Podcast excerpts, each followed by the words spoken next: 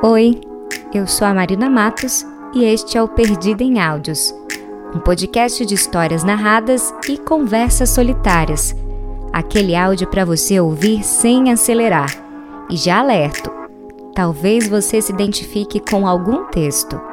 Me empresta a sua escuta que eu te empresto a minha voz. Vem comigo!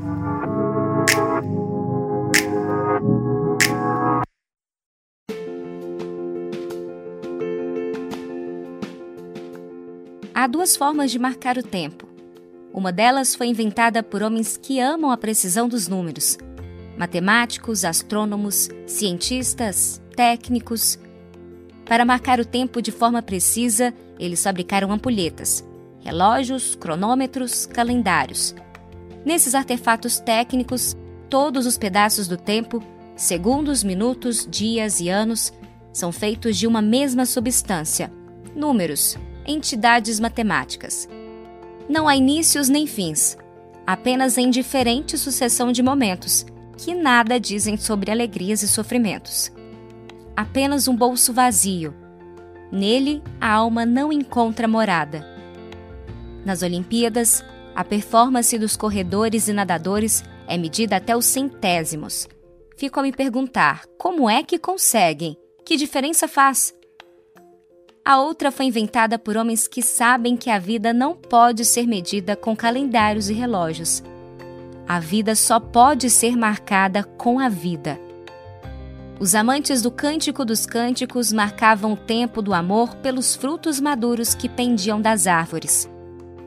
Quando as folhas dos plátanos ficam amarelas, sabemos que o outono chegou.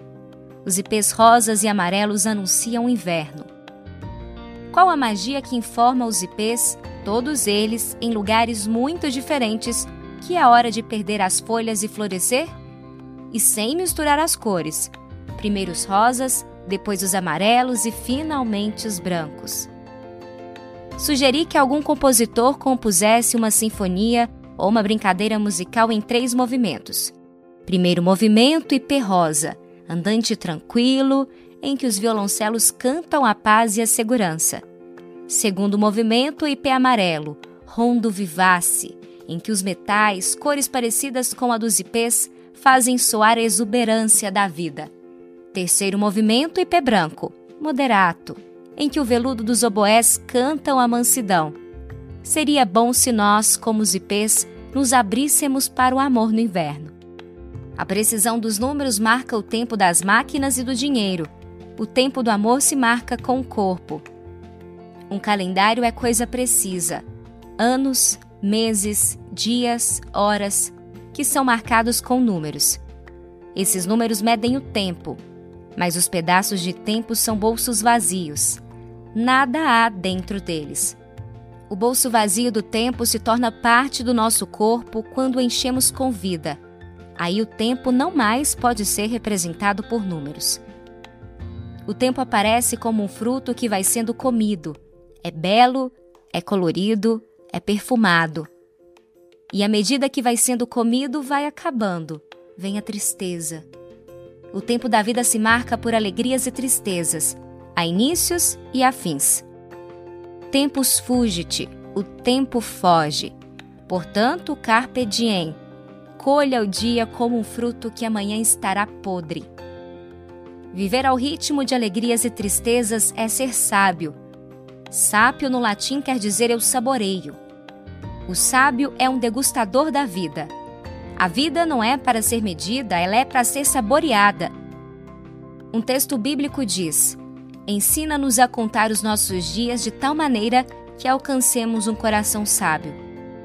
Acho que Jesus sorriria se eu acrescentasse ao Pai Nosso outra súplica a fruta nossa de cada dia dá-nos hoje. Caqui, pitanga, morango à beira do abismo, melancia. Heráclito foi um filósofo grego fascinado pelo tempo. Contemplava o rio e via que tudo é rio. Percebeu que não é possível entrar duas vezes no mesmo rio. Na segunda vez, as águas serão outras. O primeiro rio já não existirá. Tudo é água que flui. As montanhas, as casas, as pedras, as árvores, os animais, os filhos, o corpo. Assim é tudo, assim é a vida. tempo que flui sem parar. Daquilo que ele supostamente escreveu, restam apenas fragmentos enigmáticos. Dentre eles, uma encanta. Tempo é criança brincando, jogando. Da criança o reinado. Para nós, o tempo é um velho, cada vez mais velho, sobre quem se acumulam os anos que passam e de quem a vida foge. Heráclito, ao contrário, diz que o tempo é criança, início permanente, movimento circular, o fim que volta sempre ao início, fonte de juventude eterna, possibilidade de novos começos. Tempo é criança? O que o filósofo queria dizer exatamente eu não sei. Mas sei que as crianças odeiam Cronos, o deus dos cronômetros, dos segundos, dos centésimos de segundos. O relógio é o tempo do dever, corpo engaiolado.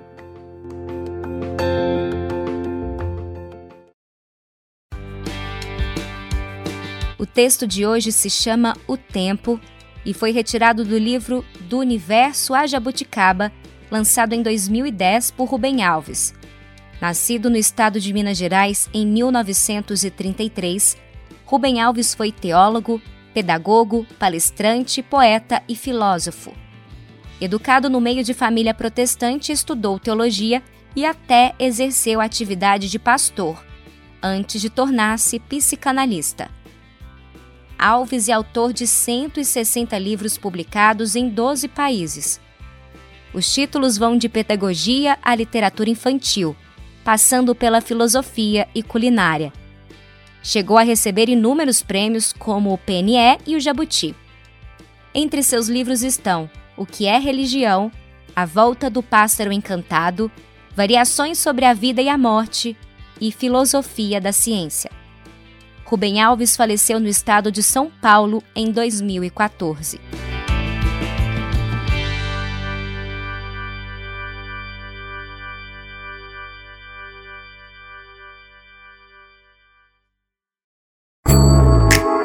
Eu sou a Marina Matos e esse foi o Perdida em Áudios. Toda segunda um texto novo para te ajudar ou não a se redescobrir. Gostou desse podcast? Me acompanhe também no Instagram mmatosmarina e no arroba Perdida em Áudios. Lá você fica sabendo em primeira mão qual será o tema do próximo episódio e também pode fazer sugestões. Até semana que vem!